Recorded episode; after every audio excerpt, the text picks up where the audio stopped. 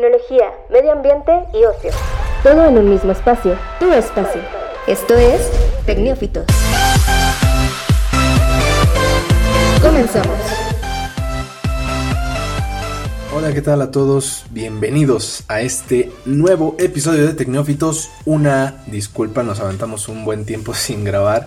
La verdad es que los temas técnicos se vuelven, bueno, no, no cada vez más complicados, pero hay, hay ocasiones donde, donde nos es imposible por los tiempos, por el tema técnico, por los perros que se ponen insoportables. Pero bueno, aquí estamos tratando como cada semana de, llevarles algo de información que les pueda resultar útil o pues interesante. Así que vamos eh, arrancando esta semana. Yo soy Jesús Martínez y aquí me acompaña esta vez en presencia pero con sana distancia Tere Ramírez. ¿Cómo estás Tere? Muy muy bien y pues precisamente con esa sana distancia porque cada vez se viene pues peor ¿no? la situación. Así es. Esta semana son temas en general eh, de COVID, toda la información respecto al plan de vacunación que ya fue anunciado aquí en México, la red ultra congelamiento, la red ultracongelamiento que se está viendo cómo conseguir porque es algo vital para la vacuna de Pfizer, eh, un par de notas interesantes relacionadas también con el coronavirus y al final pues una recomendación de pues para que se avienten algo interesante eh, y de coronavirus. pues de coronavirus porque sí de hecho sí de hecho no lo había pensado la recomendación también es sobre un tema de coronavirus pero ya verán más adelante lo vamos a a platicar un poquito más a detalle. Así que no se despeguen porque vamos con el episodio 66 de Tecnófitos. Noticias. Muy bien, Tere, pues en las noticias algo pues que puede ser triste y a la vez alarmante, pero no todo es así. Entonces vamos a, a, desglosarlo un poquito. Te cuento que en la Ciudad de México y en el Estado de México se detectaron tres casos de perros que habrían dado positivo a COVID-19 con la prueba PCR. Esto pues es algo que sí, eh, digo, ya se había dado creo en algún momento en otros países, perros que, o animales en general que habían dado algún síntoma o que incluso dieron positivo a, COVID. En México son estos tres primeros casos. Este, no son los únicos, o sea, me refiero, hubo en total, eh, déjame ver, bueno, fueron, fueron varios los, fueron 16, no, 25 notificaciones de sospecha de animales con COVID-19, entre ellos perros, gatos y hasta un tigre de Bengala. Pero bueno, de todas esas pruebas solamente han dado 3 como positivo. Eh, las autoridades, en este caso te voy a relatar el nombre completo, aunque creo que no hace falta, pero es la Comisión de México Estados Unidos para la prevención de fiebre aftosa y otras enfermedades exóticas de los animales del Servicio Nacional de Sanidad, Inocuidad y Calidad Agroalimentaria. Senacica. la Senacica confirmó estos tres casos. Eh, eh, su director, este, el señor Roberto Navarro, eh, dijo que los perros han sido víctimas de personas enfermas, o sea, adquirieron el virus porque sus dueños en algún momento lo, tuvieron y lo, se lo transmitieron. Este, pero no se les considera eh, de riesgo por su capacidad de transmisión, o sea, no son un, foco de infección. Los perros no, por, su sistema inmune y por, por la reacción que tienen al virus, no se ha comprobado que sean eh, transmisores del, virus. Al final de cuentas son receptores, pero hasta ahí no es como que vayan a contagiar hasta el momento. Eh, los estudios eh, confirman que su probabilidad de contagio a humanos es muy baja. Em, bueno, son estos tres casos, dos en la Ciudad de México y uno en el Estado de México. Van a continuar con investigación de casos positivos. Los, todos han sido reportados pues, por los dueños y se han sometido a las pruebas y siguen investigando. Eh, van a dejar que pasen unas semanas para después hacerles unas pruebas llamadas serológicas que ayudan a saber si pueden desarrollar algún anticuerpo y que incluso funcione como una medida para, eh, pues para quizá trabajar en una vacuna eh, que ayude también a, erradicar el COVID-19. Este, bueno, el director de la Senacica hizo un llamado a los dueños de las mascotas para que en caso de que dieran positivo a COVID eh, puedan eh, estén aislados tanto con su familia como con los perros. Obviamente la indicación pues sería que no, no lo sacaran a, pasear o, algo así, pero no es algo totalmente seguro. O sea, no es como que lo saques a pasear y ya es seguro que se, infecten. Pero en la, medida de lo posible, si, si está infectado, pues procurar no sacarlo. Eh, y bueno, básicamente esta es la, la información que se tiene. De momento seguirán haciendo investigaciones sobre otros casos de animales en general, que pueden ser perros, gatos o tigres de Bengala, eh, que, adquieran el, la COVID-19. Entonces vamos a esperar más, más resultados y ver si generan algún anticuerpo que, ayude a, combatir este, este letal virus. Así es, pues bueno, creo que como siempre ya lo venimos platicando, no es algo, vaya, nuevo.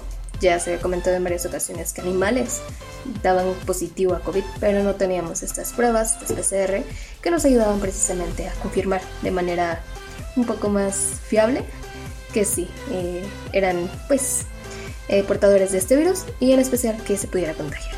Pero pues bueno, continuando y dando paso a, a tanto virus, pues bueno, tenemos nuevas noticias de, de, la ONU, de la OMS, que pues están trabajando en conjunto con toda esta cuestión. Y pues bueno, lanzan este nuevo comunicado de que existe un nuevo síndrome, ahora llamado síndrome post-COVID, y que prácticamente es todos estos efectos no secundarios, pero que persisten de esta enfermedad. Al paso del tiempo, no solamente son los síntomas por dos semanas, sino que se queda incluso hasta por meses con la sensación de pues de fatiga que es como el síntoma más común y que más eh, es notorio en las personas que están o que fueron contagiadas con este virus y que después de su cuarentena de, bueno, su confinamiento de 15 días se recuperan y demás, pero con el paso del tiempo siguen sintiendo todos estos síntomas sin necesidad de una hospitalización o eh, de respiradores artificiales. Así que tal cual serán reportado casos. Y antes de dejar todo esto a la deriva y hasta que no haya un mayor número de, casos y demás, ya la OMS, la ONU ya trabajaron en conjunto para decir que sí existe un síndrome post-COVID que va a permitir dar como paso a estudios, investigaciones y en especial ayuda a gente que sufre de esto, porque no solamente son los eh, síntomas fisiológicos, sino también incluye mucho la cuestión mental, porque quieres o cuando estornudas o empiezas a toser, pues te genera a ti como una incomodidad de pensar de que estás enfermo y mucho más a las personas que están cerca de ti. Así que imagínate, ahorita ya estamos en épocas decembrinas y que las fiestas y demás, y toparte con o tú tener esa sensación de toser o una persona que se recuperó de COVID y empezar de nuevo con estos síntomas, pues sí es algo de alamarse y genera mucha incomodidad. una psicosis, ¿no? Exacto, así que sí está algo eh, complicado.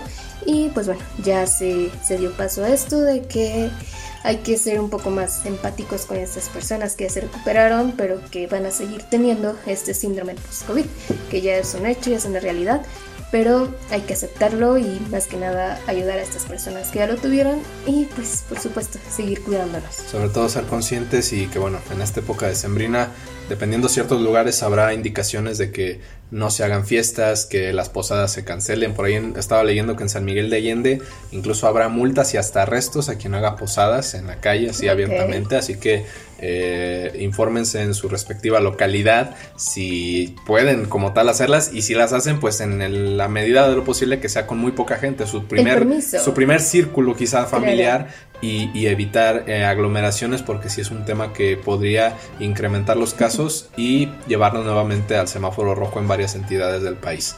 Así que bueno, por lo pronto estos son los, las dos notas que, que destacamos esta semana. Vamos a un corte. Aquí córtale Manuel. y eh, nos vamos a otro tema al regreso aquí en Tecnófitos. Anal. Bueno, ya estamos de vuelta, no sin antes recordarles que, se sumen a la conversación en Twitter, arroba Tecnófitos, los escuchamos, díganos qué opinan de estos temas, eh, si, si, en caso de que su mascota tuviera COVID-19, eh, pues, ¿cómo, bueno, no cómo reaccionarían porque creo que sería trágico para todos. Pero, pero qué medidas eh, podrían tomar y, de qué forma les afectaría quizá. Por ejemplo, yo mis perros realmente, no sé si suene mal, pero no los saco a pasear porque pues realmente mi zona no es muy adecuada y como son cinco, pues es un poquito complicado sacarlos a pasear a todos. Pero, pero sí, en la medida de lo posible, si, lo, si pueden evitar los paseos ahorita, pues se podría volver algo favorable para que no se contagien. Em, y también por los síntomas post-COVID, díganos si, si han presentado, si, si ya tuvieron COVID, qué es lo que han presentado, complicaciones respiratorias, algún, algún, pues sí, algún efecto secundario que, pueda ser muy, muy marcado, ¿no? Claro. Entonces, pues bueno, ahí déjenos en los comentarios, arroba tecnófitos, los leemos.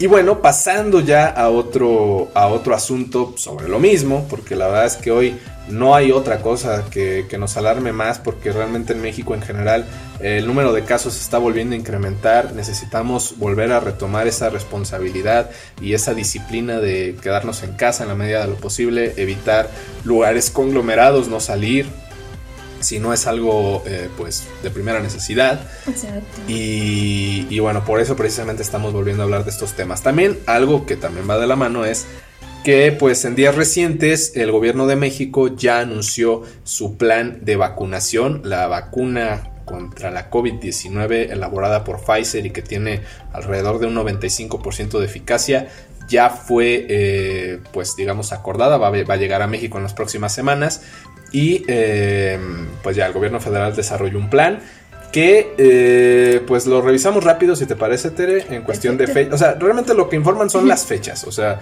no no no podemos desarrollar todavía sobre cómo se va a aplicar en cuestión de qué protocolo va a haber cómo te puedes acercar principalmente porque ahorita no va a ser necesario, puesto que las, primeras personas que van a recibir esta vacuna, pues serán médicos y personal de salud. Claro, que, es la primera línea contra la primera línea, exactamente. Entonces, eh, no sé si tienes el dato a la mano, eh, ¿cuándo se tiene pensado comenzar con, con esta aplicación? Pues mira, ya tenemos bueno, ya se tienen fechas. Esto es, no te digo que confirmados, pero pues obviamente sí es muy tentativo porque son reportes que se han dado.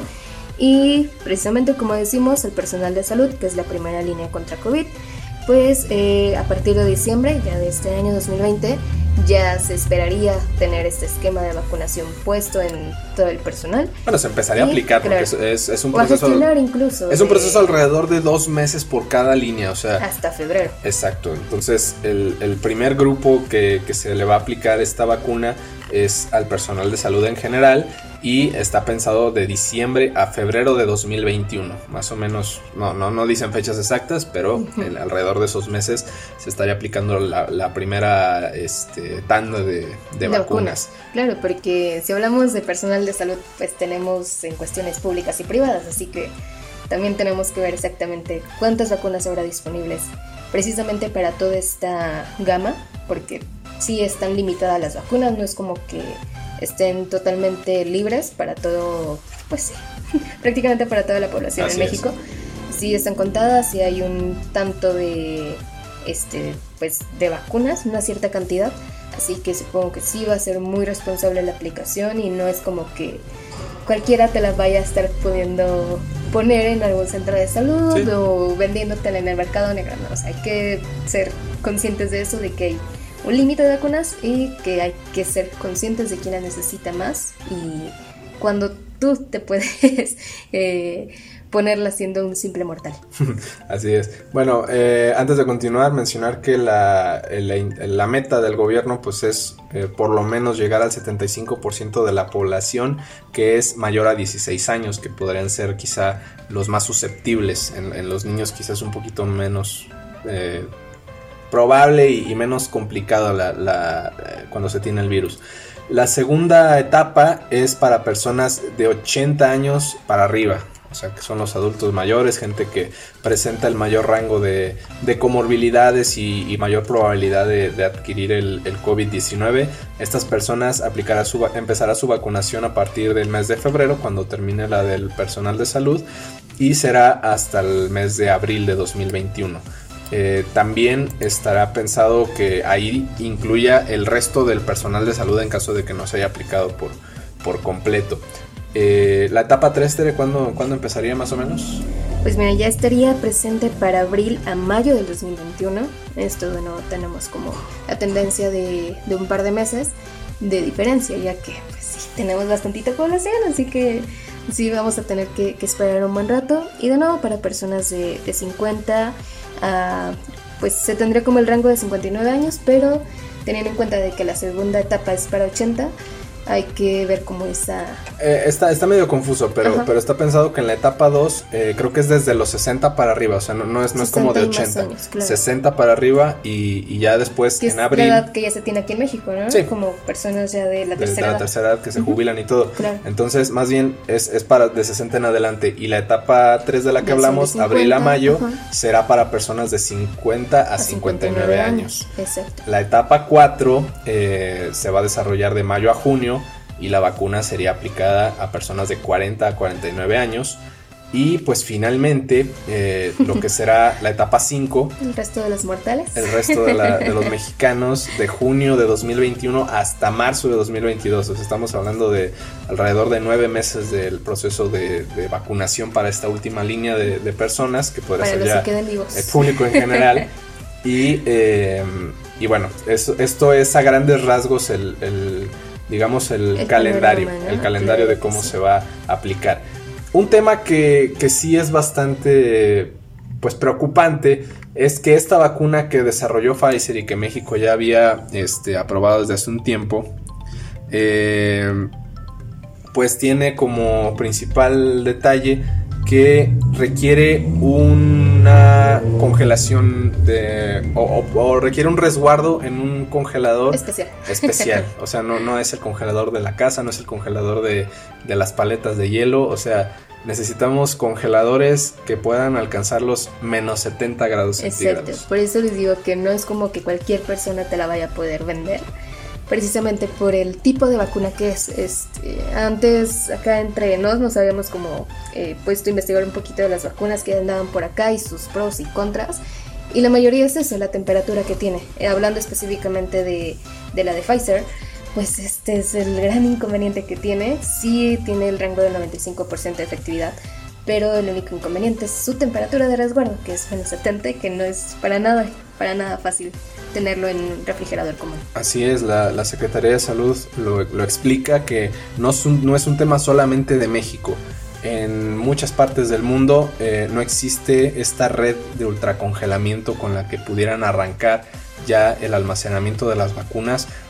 O sea, en, muchas partes del país existen centros de investigación, universidades que cuentan con este tipo de congeladores donde pueden almacenar pues no sé, productos este, o, químicos o cosas que utilizan para sus investigaciones y que requieren este tipo de, temperaturas. Claro. Eh, sí se tiene y sí podrían, pero hablando de la cantidad de vacunas que se van a tener resguardadas, eh, es inalcanzable o en este momento es, muy complicado tener ya la red disponible. Entonces, mm, supongo que será gradual. Hablando del, caso de Guanajuato, pues la Universidad de Guanajuato ya eh, comentó que se va a sumar a esta red con, sus eh, congeladores, pero estamos hablando de que tienen, tendrían, no los tienen, tendrían a disposición eh, próximamente 12 de 25 me parece, o sea, tendrían que hacer pues todo un movimiento de, de equipo y demás para poder dejar libres 12 ultracongeladores y que ahí puedan almacenar parte de las vacunas que estarán llegando al estado de Guanajuato. Eso hablando de, aquí de la entidad, pero obviamente eh, en otros estados pues quizá contarán con menor equipo o menor disposición de este tipo de artefactos que son, repito, máquinas enormes de calidad industrial que requieren un alto consumo de electricidad y que requieren un, pues, gente gente capacitada para, poder para poder eh, darle mantenimiento y para poder estar este pues entrando y saliendo usando o sea no, no, es tan fácil como abrir tu refrigerador exacto o sea ni siquiera ni siquiera es un congelador como de carnicería o de, o de, este tipo de lugares donde también requieren temperaturas este muy bajas. Entonces eh, sí ese va a ser uno de los temas que repito, no solamente será en México, será en otras partes del país, del, mundo, perdón, que puedan tener esta red de ultracongelamiento.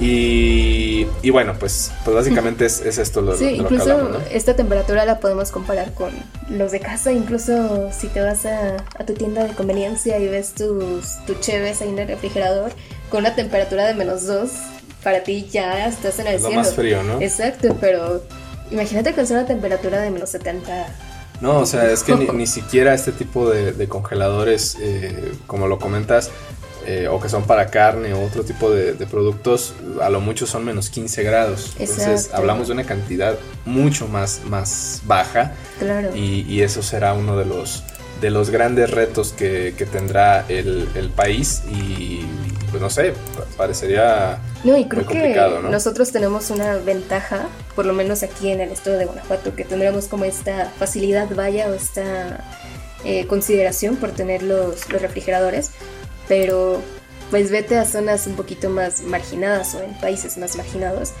y pues conseguir ese tipo de tecnología sí va a estar muy muy cañón a pesar de que puedan ya tener contratos y convenios y demás con pues con alguna, alguna agencia un laboratorio que se esté dedicando precisamente a la elaboración de la vacuna pues sí va a estar muy muy complicado. Sí bueno además de, de este tema del recurso de los de los congeladores eh, el gobierno tendrá que estar lanzando convocatorias, bueno, tanto el gobierno federal como los, estatales y, las, y los centros de investigación, en este caso las universidades, estarán lanzando convocatorias para que personal médico o gente especializada en, ese rubro se sume a la campaña de vacunación.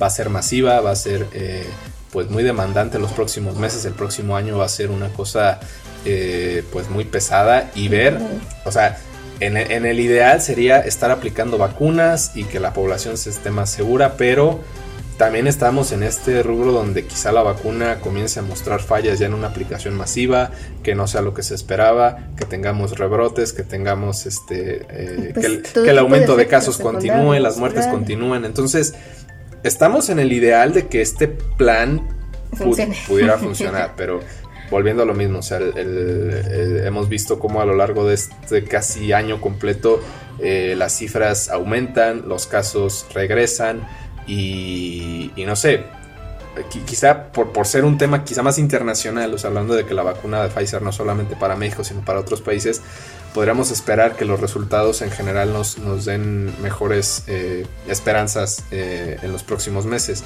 Pero eh, hablando de México, pues sí ha, habido ciertos temas ahí que, han quedado a deber las, en el tema de las autoridades sanitarias y, pues bueno, pero bueno, nos, estamos yendo al, lado catastrófico.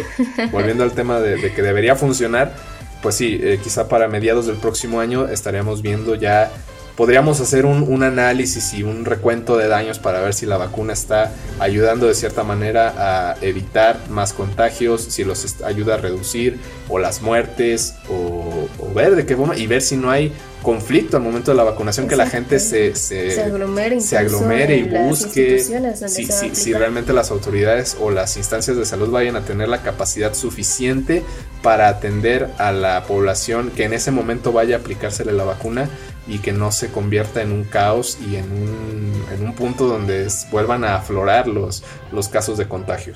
Claro, incluso, bueno, para tener como dato solamente, donde se aplicarán estas vacunas va a ser en las instituciones de las Fuerzas Armadas y eh, obviamente las del sector de salud, tanto como la del IMSS, el ISTE, que son como las encargadas de la aplicación y el control de, pues, de la enfermedad.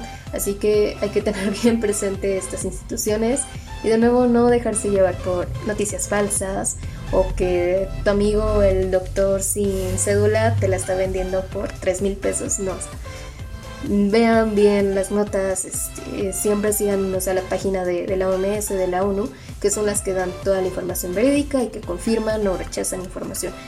Ya teniendo esto presente, ya ahora sí te puedes ir por fuentes más locales que te ayuden a entender un poquito de cómo va a estar en tu estado, precisamente en tu municipio, y ya poco a poco ver qué onda con tu localidad, porque sí, repito, van a ser muy contadas las vacunas y pues hay que tener esta eh, pues conciencia, ¿no? De que hay personas que la necesitan más que, que algunas otras, así que... Sí, aquí hay un dato interesante también. Eh, van a ser, obviamente en un inicio, porque son mucho más las que se van a necesitar, son 34.4 millones de dosis de vacuna las cuales Pfizer en un inicio, la, quien, quien desarrolló esta vacuna, las va a custodiar en sus, en sus eh, pues digamos, ellos, ellos se van a asegurar de que estén en un punto de ultracongelamiento. O sea, e, eso corre por su cuenta de inicio hasta el punto de vacunación. Es ahí donde quizá ya nos encontremos este punto. ¿En qué momento de tener la vacuna en un lugar eh, a temperatura correcta lo llevas al lugar de vacunación y que en ese proceso no, se pierdan las dosis o que se, vuelvan eh, pues inutilizables. Exacto. Entonces, de momento, eh, Pfizer va a encargarse de eso en un inicio, pero serán las autoridades eh, quienes se encarguen de que el traslado y la correcta aplicación se lleven sin, sin muchos pormenores. Entonces, eh, pues quizá hablamos de que para la próxima semana, si no es que esta misma, porque ya estamos prácticamente a mitad de mes, es cuando comenzará la aplicación. Quizá no haya mucho ruido porque pues tendría que haber un mayor control de la aplicación para el personal de salud porque pues es un sector mucho menor al, rango de edades y eh, pues no, no tendría por qué haber alguna aglomeración. Digo, al final de cuentas, cada, cada centro de salud, cada instituto debe de tener pues el control sobre su personal y hablando de instituciones privadas pues quizá ver, ver de la forma en la que se les va a aplicar a ellos pero de cualquier forma llevan la, mano ellos para, para la aplicación de esta vacuna. Ok, y pues bueno, creo que hay mucha información acerca de esto, pero pues ya, lo iremos desarrollando poco a poco. Sí, poco a poco se irá dando esta información conforme se vayan dando las primeras aplicaciones y, cómo va reaccionando eh, pues quienes, a quienes se les aplica. Eh, vamos a un corte, Tere, y llegamos ya al, cierre de, este episodio número 66 de Tecnofitos. Recomendación. Ok, bueno, llegamos al último, a la última parte, al último bloque de este podcast. Y pues como siempre mi parte favorita de esto que son las recomendaciones del fin de semana. Así es, eh, esta semana pues traemos una recomendación conjunta. es, complicado a veces dar, dar dos por, por semana cuando no te das abasto para, ver todo lo que hay y empezar con cosas nuevas. no, qué recomendación, de verdad. Esta semana es, es un nuevo contenido que lanzó Spotify. Este, ya hemos visto cómo el tema de Fausto se volvió eh, como el parte, el, digamos, el pionero para que, que Spotify lanzara sus contenidos en tipo podcast.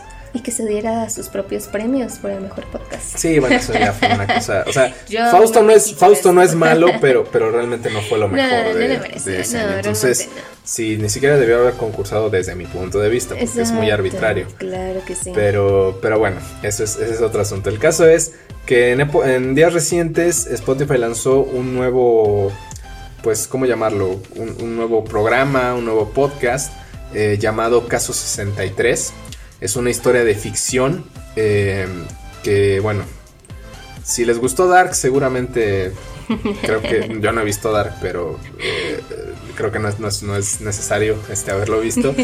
Quizás si les gustó Volver al Futuro, también puede ser. Echarse a su tía. Eh, bueno, ya, no, Teresa, ya fue demasiado, demasiado, demasiado. Bueno, demasiada información. Demasiada información. Eh, hablando de, Caso 63, es una historia de ficción este, desarrollada por una productora chilena, si no me equivoco. Así es. Y que bueno, Spotify les compró la idea, les ayudó a desarrollarla y ahora ya está colocada en la plataforma. Es exclusiva de Spotify. Y pues bueno, Tere, si pudieras darnos detalles en general de, qué se trata esta, esta historia. Bueno, para empezar, sin, spoilers, por favor. Sí, porque es relativamente nueva y creo que mucha gente por el a lo mejor por el título no les llega a convencer, pero se están perdiendo de mucho, de verdad. Pues prácticamente hablaremos acerca de estas cuestiones de espacio-tiempo y todas estas cuestiones dramáticas de cómo sería un viaje en el tiempo y coincidir con varias cosas que pueden cambiar al mundo. Y el tema gira precisamente en el tema actual que tenemos de el brote de, este virus de, de SARS-CoV. Y le da como un giro más intenso, le da un panorama. O sea, para, para, para, para empezar, hablamos de que en esta historia el COVID no es nada. O sea, solamente nos están dando un par de años en el futuro para hablar de, todo este desarrollo. Y ni siquiera habla, o sea, el COVID lo toca nada más por encimita de que el COVID no es nada comparado con las siguientes eh, pandemias que se van a venir en el mundo. Y, y bueno, ese es el tema. O sea, eh, la cuestión sí tiene que ver con un virus que está matando a mucha gente y cómo a raíz de esto eh, la sociedad en general regresa quizá y cambia y regresa a las prácticas del pasado, sin redes sociales, sin tecnología, tecnología. los datos. Ay, eso de verdad es que se, vuelve, un tema, se vuelve un tema muy apocalíptico hasta cierto punto, ¿no? Pero la forma en la que es narrada tan actual y tan vista de un futuro con el que convivimos a diario, que podemos ver otras tantas películas y demás, vaya, Matrix, que es una como la base de toda esta cuestión de, de poder controlar y demás, pero no, o sea, realmente no se acerca nada a lo que nos puede mencionar aquí el caso 63, que realmente sí te da miedo todo, lo que dice Patti Navidad en Twitter a lo mejor acá lo van a ver muy real. de verdad, de verdad. O sea, aquí incluye todo, o sea, desde la tecnología, incluso eh, se puede llegar a tocar un poco de, de la vida de, de los humanos sin tecnología, como lo era antes, de cómo sería, no sé, la cuestión de producir los propios alimentos, pero de una manera confinada. Sí. Y sí es vivir en comunidades aisladas, o sea, que, solamente... Y selectivas, porque tal cual ya no vas a poder salir, o sea, entras y ya, o sea, estás decidiendo que tu vida va a ser ahí. Así que con este caso, los protagonistas que son, creo que Antonia y, Pedro. Bueno, eh, la, eh, la doctora que se supone entrevista al viajero en el tiempo se llama Beatriz Aldunate. Y no recuerdo bien quién era el, Elisa. Elisa, Elisa bueno, es Elisa el, Beatriz, Beatriz Aldunate. Y, Pedro, Reuter. Pedro Reuter son, son los, personajes, principales quienes desarrollan esta historia. Hay un par de brincos ahí en el espacio-tiempo que, que, resultan complicados, pero eh, eso no quita que sea una historia bastante, pues, atractiva, o sea, sí, te mantienen eh, con, digamos que pegado a la historia y aparte el, formato en el que se da es para aventártela en un solo día. Son 10 minutos. Son 10 no, episodios. Son 10 episodios, cada uno aproximadamente de 15 a 20 minutos. El último episodio dura más, Pero ese es el, promedio y sí está la verdad rapidísimo, te quedas picadísimo con la historia y, y nada, la verdad es que es altamente recomendable. Puede haber críticas negativas, claro que sí, porque creo que para haber sido de Spotify, desde mi punto de vista, creo que tiene ahí un par de detalles quizá de edición que, que, parecieron un poquito más, eh, no sé, poco, poco profesionales, o sea, un poquito improvisados. Pero en general la historia creo que da para, para que mm. te, claves. Claro, incluso que ni siquiera note los errores, o sea, no, sí, te lo puedes pasar de largo sin necesidad como de que haya alguna incongruencia precisamente en el tiempo, pues te puede afectar. O sea, la historia fluye, fluye muy bien. Sí, está, está, está fluida, solamente que sí requieres tener quizá noción de lo que están hablando, las fechas, este, algunos nombres para poder hilar todo. Pero en general creo que está muy bien eh, descrita narrativamente y, descriptivamente. O sea, te, te está dando los detalles con el puro audio, lo cual es algo que debe ser muy importante en una historia narrada así como una vaya, regresando a este tipo como de radionovelas, ¿no? O sea, tienen, tienen que ser muy descriptivas este, en el audio y para mí sí lo... lo sí, incluso algo aquí es que no te pierdas. Bueno, yo amante de las radionovelas, no, no te pierdes en los personajes. Son, creo que puede ser como a lo mucho, cinco o seis personajes. Ese es otro tema, ¿eh? no, no, son muchos. Este, Exacto. Realmente fuera de los dos protagonistas. Es el otro doctor que le ayuda. Este... Habrá, habrá, como unos tres o cuatro más y, y quizá los, los inciden incidentales que, son así los que se meten eh, guardias de seguridad que solamente se escuchan sus pasos o, alguna notita dicen dicen algo muy muy pequeño. Entonces no, sí realmente no, no, es mucha gente la que tiene que participar en la historia y creo que se es bastante buena. muy bien con y, y, deja un final que sí te da la intención de que va a haber más. o sea esto es esto es solamente una primera temporada. Supongo que tendrán que analizar y ver si, si realmente pega. Yo pienso que con lo que significa Spotify deben apostarle algo que, claro que, sí iba a pegar. Y pues bueno, es la sugerencia de esta semana para que se la avienten, para que den sus opiniones, díganos qué, piensan si es que la escuchan. Si no les gustó también pueden decirlo, claro que, es un foro abierto y que no, no todo debe ser este como del gusto general. Y pues nada más, algo que, que agregar a esto, Tere. Pues parte como interesante, un dato curioso de esto es que los personajes no estuvieron en conjunto grabando, sino que todos los personajes grabaron desde su casa. Ah, ok, eso Así no, que, lo, no, había escuchado, no sabía. Exacto, bueno, la página de, Spotify es lo que da a conocer que cada quien lo grabó desde su casa y nunca fue como en conjunto. Ok. Sí, posiblemente fueron como que todos en simultáneo, pero Imagínate qué complicado debió de ser todo esto. Porque pareciera que todo fue Están juntos. o sea, claro, y, la calidad de, audio está. No, la calidad de audio y el, y el la sincronía que la hay entre sincronía, los exactamente. Sí, está muy, muy wow, Eso es un dato muy interesante. Así que no se lo pierdan. Caso 63, disponible en Spotify, 10 episodios. Aviéntenselos. No se van a arrepentir, la verdad. Bueno, pues llegamos al final. Tere, muchas gracias. Al contrario, y pues como siempre, un placer estar aquí. Excelente inicio de semana, que todo fluya bien en este fin de año. Y pues nada, si el mundo no se acaba por los perros infectados de COVID-19 y por... La final de fútbol grandes Pumas. Y bueno, ya a la hora a la que están escuchando este podcast quizá ya se jugó la final, no, no la hemos visto, pero pues ojalá que haya terminado bien para, para los Pumas. Me encantaría, pero, pero a la vez no. prefiero, prefiero mantenerme escéptico en ese sentido. Muchísimas gracias. Y aquí nos escuchamos, esperemos que sí, la siguiente semana. Bye. El tiempo se ha terminado, pero nosotras volvemos en solo 10.080 minutos. Escucha un nuevo episodio todos los viernes en Spotify y síguenos en Twitter e Instagram como arroba tecnológicos. Hasta la próxima.